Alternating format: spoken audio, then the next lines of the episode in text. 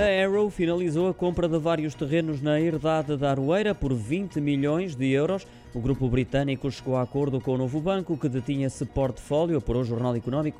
São mais de 100 mil metros quadrados que vão servir para a construção não só de apartamentos, mas sobretudo de 200 unidades turísticas. Está também incluído um apart-hotel equipado com restaurante, bar, spa e ginásio, ainda dois campos de golfe e conta também com um espaço comercial que já se encontra em funcionamento.